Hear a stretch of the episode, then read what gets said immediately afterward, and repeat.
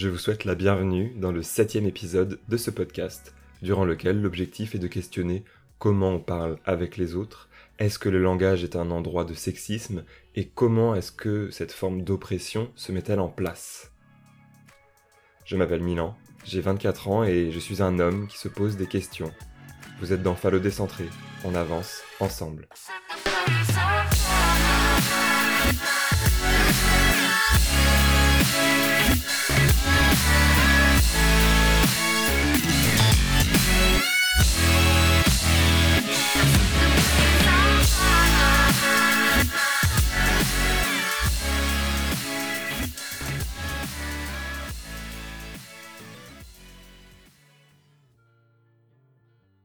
Lorsque j'ai commencé à travailler sur Fallo Décentré, j'ai posté une story sur Instagram pour trouver un ou une graphiste qui puisse réaliser les illustrations de ce podcast. Cette story, elle était écrite en écriture inclusive, c'est-à-dire en se finissant par un point et un E sur des mots qui peuvent s'accorder au masculin ou au féminin. Un ami a réagi à ça, et on en a brièvement discuté pour finalement qu'il me dise que pour lui c'est un non-débat. Et je suis pas d'accord avec lui. Je pense que le langage, c'est un sujet important puisque il est au cœur de tous nos échanges sociaux et il est constitutif du système sexiste où les hommes sont toujours représentés comme la partie dominante. Apprendre à parler, c'est apprendre à interréagir avec les autres. Plus on connaît de mots et plus on pourra dire de choses, plus on a de vocabulaire et plus on peut exprimer des nuances et de la subtilité. Mettre des mots, c'est faire exister ce qu'il désigne. Si on ne sait pas nommer quelque chose, alors il sera beaucoup plus difficile de s'en imprégner. C'est un problème, par exemple, avec l'apprentissage des émotions. Si on apprend seulement à mettre un mot sur la joie, la colère et la tristesse, on peut avoir l'impression qu'on a un panel exhaustif. Mais qu'est-ce qu'il en est de la mélancolie, de la frustration ou de l'euphorie? Ce sont des émotions qui nous traversent, mais si on ne sait pas les nommer, on peut mal les interpréter, voire on peut être amené à y réagir avec des actes violents. Cette domination, elle s'applique, à mon sens, par le langage et elle est forte, puisque parler, écrire et lire sont nos moyens pour vivre avec les autres, on parle en effet tout le temps, tous les jours. Notre époque, elle nous amène à écrire beaucoup. On envoie des SMS, des DM, des posts sur les réseaux sociaux, des mails perso ou pro on a une pratique du langage qui est ancrée dans notre quotidien. Et si on réfléchit à fond à ce que l'on veut dire, on va réfléchir beaucoup moins à la forme. C'est normal, on a des automatismes qui sont constitués de règles de langue qu'on a appris à l'école, mais je pense que les automatismes facilitent la vie. Ce serait extrêmement fatigant de toujours devoir réfléchir à comment organiser une phrase sans aucune règle commune. Cependant, l'idée d'automatisme, elle me semble dangereuse puisqu'elle a tendance à ne pas laisser de place au questionnement. La prise de recul sur une pratique devient alors beaucoup plus ardue à mettre en œuvre. Il ne s'agit donc pas, à mon sens, d'un non-débat, mais bien d'une question cruciale dans la réflexion de comment on vit en étant un homme dans une société basée sur un langage qui est sexiste.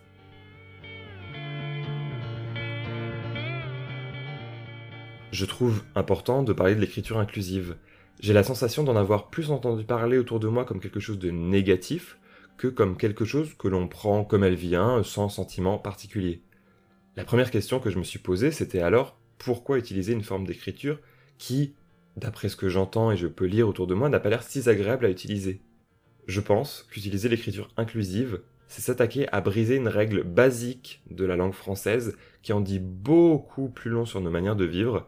Cette règle, c'est le masculin l'emporte sur le féminin, autrement dit, le masculin représente la forme neutre. Pour illustrer, imaginons un gâteau. Le masculin a un tiers du gâteau. Le féminin a un autre tiers. Et il reste une part neutre, un dernier tiers qui n'appartient ni au masculin ni au féminin. Pourtant, la langue française dit que cette part neutre, elle est masculine, le masculin a donc deux parts de gâteau. C'est une répartition injuste, et si on traduit la métaphore en nous disant que le gâteau représente la répartition des genres dans le langage quotidien français, alors le masculin prend deux tiers de la place. C'est beaucoup. Partons du principe que l'allégorie du gâteau ne convainc pas tout le monde. Une étude publiée en 2005 intitulée Impact de la féminisation lexicale des professions sur l'auto-efficacité des élèves, une remise en cause de l'universalisme masculin, amène un certain nombre de cas d'exemples prouvant que lorsque le masculin est utilisé comme neutre, il en devient oppressif. Un des exemples était de voir si le pronom masculin était bien représentatif du neutre. On a ainsi demandé à 265 étudiants et 265 étudiantes de dire quel genre ils imaginaient pour la personne désignée par un pronom masculin dans une phrase. 35% ont dit qu'il ou elle pensait à une femme. On en revient à mon gâteau et au tiers manquant. Le masculin prend son tiers, le tiers du neutre est également pour le masculin, et il ne reste environ que 35% pour les femmes dans l'occupation de l'espace du langage. Également, il est intéressant d'aller voir du côté du pouvoir et les fonctions de pouvoir qui sont justement plus souvent désignées par un mot masculin, président, médecin, académicien, alors que des fonctions liées au service à la personne sont plus généralement associées au féminin, la ménagère, la caissière, l'infirmière. Ce n'est qu'assez récemment qu'on peut entendre une phrase comme la ministre du Travail. Il n'y a pas si longtemps que ça, un ministre du Travail pouvait être une femme. Dans ce cas, est-ce qu'on pouvait dire que le ministre était tombé enceinte? L'endroit du pouvoir, ça se place également dans le milieu professionnel. Une autre étude menée par BEM et BEM a montré que les fiches de poste destinées à recruter un ou une salariée et qui étaient écrites uniquement au masculin amenaient une grande majorité d'hommes à postuler puisqu'ils se sentent désirés pour ce poste. En tant qu'homme, on peut alors, si on inverse la tendance, on peut se demander si l'on répondrait à une annonce de recrutement uniquement écrite au féminin. Plus largement, le genre masculin, il est toujours utilisé pour rassembler. Les Français ont voté. Les soignants sauvent des vies. Il s'agit là d'une prise en otage des grands événements qui constituent une histoire de société. Comment peut-on pleinement se saisir de quelque chose de commun si ce commun ne nous inclut pas dans sa manière d'être raconté? Mais, alors, décidément, l'écriture inclusive, qui pourtant, après tout ce que je viens de raconter, semble représenter une forme d'équilibre autour de ce neutre masculin est fortement controversé. On entend que c'est pas esthétique, que ça alourdit le texte, qu'il en devient compliqué à lire. Pourtant, on réussit bien à apprendre à écrire et à lire le français avec six pronoms différents, amenant à six formes conjuguées de trois groupes de verbes différents. Avec ce constat, on peut imaginer qu'assimiler une règle de nommer les deux genres dans une phrase n'est pas vraiment ridicule. Un point et un e à la fin d'un mot s'accordant en genre n'est peut-être pas la mer à boire. Mais alors, si on écarte le côté moche, je trouve intéressant de questionner pourquoi est-ce que ça pose problème. Est-ce que ce serait pas une forme de résistance au changement? Dans ce cas, ça pourrait se comprendre. Le changement, il fait peur à l'être humain. Les habitudes sont confortables et ça permet d'avoir des balises. C'est des balises qui rassurent. Mais, et si c'était plus profond que ça? Si le langage représentait bel et bien un enjeu de pouvoir, un pilier d'une société sexiste Si on réfléchit un peu, c'est par le biais du langage qu'on fait passer des idées. Et ce langage, il est fortement marqué par le masculin, la marque des hommes. On a déjà parlé des privilèges dans les précédents épisodes de Phallo décentré, et avoir une langue qui s'organise autour de son genre, c'est un privilège, c'est un outil de prise de pouvoir, puisque la société dit notre genre est ce qui domine dans les interactions, dans l'outil d'interaction.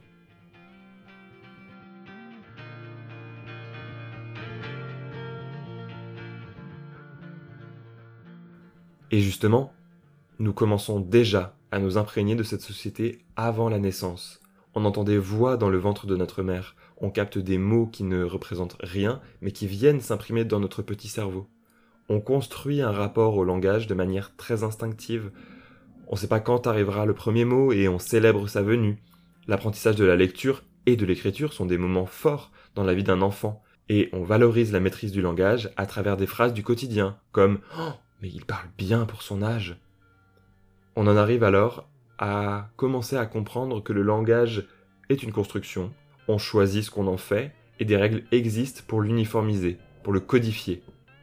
Il est donc possible, puisqu'il s'agit d'une construction, et non pas de quelque chose de naturel, de déconstruire pour prendre possession de cet endroit de pouvoir pris en otage par des règles telles que le masculin l'emporte sur le féminin.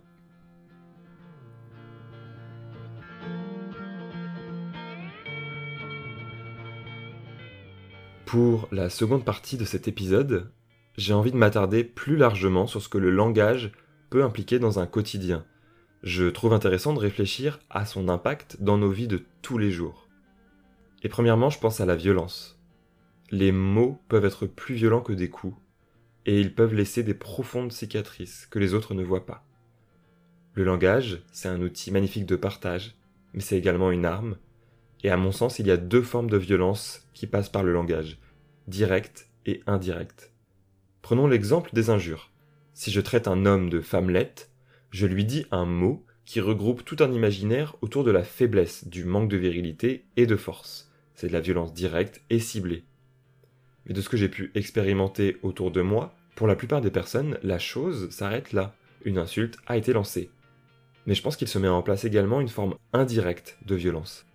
Dire à un homme qu'il est une femmelette, c'est le considérer comme une femme, et le fait de le considérer comme une femme, ça représente une injure on retrouve tout ce champ lexical de domination par l'injure à travers la mise en perspective avec ce que les virilistes considèrent comme inférieur à un homme.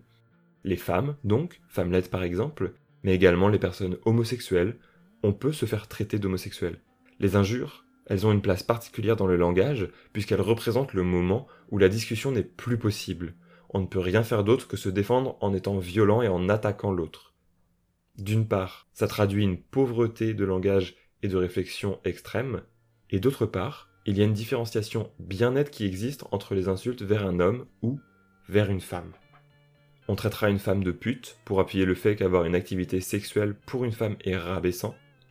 A l'inverse, on ne traitera pas un homme de pute, puisque pour lui avoir une activité sexuelle, c'est valorisé. On s'attaquera alors à la domination de l'autre, de l'autre homme, par son ascendance. On traitera par exemple sa mère de pute. Elle, pauvre maman qui n'a rien demandé, devra subir la domination masculine et la stigmatisation parce que les hommes ne s'attaquent pas entre eux directement, mais que chaque échange insultant entre deux hommes aura des répercussions sur les femmes. Mais qu'est-ce qu'on peut attendre d'une société qui a fait d'un de ses étendards le fameux soit un homme, cette phrase, soit un homme qu'on peut dire à un enfant, à un jeune, qu'est-ce que ça veut dire être un homme? Est-ce que c'est pas un héritage des siècles passés où on élevait des soldats? On est au 21e siècle. Être un homme, ça existe, mais il y a tellement de choix, il y a tellement de possibilités. C'est pas possible de résumer ça à une seule voix à travers une phrase comme Sois un homme. À mon sens, cette phrase elle fait partie du vieux monde, et elle est destinée à mourir avec lui. Je voulais finir cet épisode sur une note plus joyeuse, plus joyeuse que les injures j'ai envie de parler de douceur et de la douceur que permet le langage. On peut se dire les choses lorsque l'on parle. Il y a un monde à découvrir dans la communication et le partage des émotions via le langage. Je suis convaincu que la violence naît des frustrations et je suis convaincu que les frustrations peuvent être évitées si l'on se parle. Il y a un enjeu très fort dans l'éducation des enfants pour leur apprendre à appréhender sereinement le partage des émotions. Pour les adultes, j'ai souvent la sensation que l'on se regarde, que l'on s'observe, sans oser faire le premier pas. Et pourtant, dès que quelqu'un propose indirectement ou directement de donner une place à la douceur, tout de suite, on va s'en saisir. Peut-être maladroitement, mais on va aller dans ce, cette idée de douceur. Et j'aime l'idée que l'humain est naturellement prédestiné à la douceur, mais que le monde fait de nous des gens violents, qui ne savons pas gérer nos frustrations ou qui ne savons pas mettre en place des échanges apaisés mais ça peut s'apprendre. Le langage, c'est l'outil du vivre ensemble. C'est ce qui nous fait construire des projets, des relations. C'est un outil comme un marteau qui servira à enfoncer un clou ou un crâne. Le langage, il est en permanente évolution. Il suffit de lire des textes d'il y a seulement un siècle pour comprendre que ce langage, il bouge à une vitesse folle. Nous sommes donc en train de le construire à l'image de ce que nous sommes, pourquoi alors ne pas essayer de le transformer pour qu'il soit porteur de moins d'inégalité et de plus de douceur?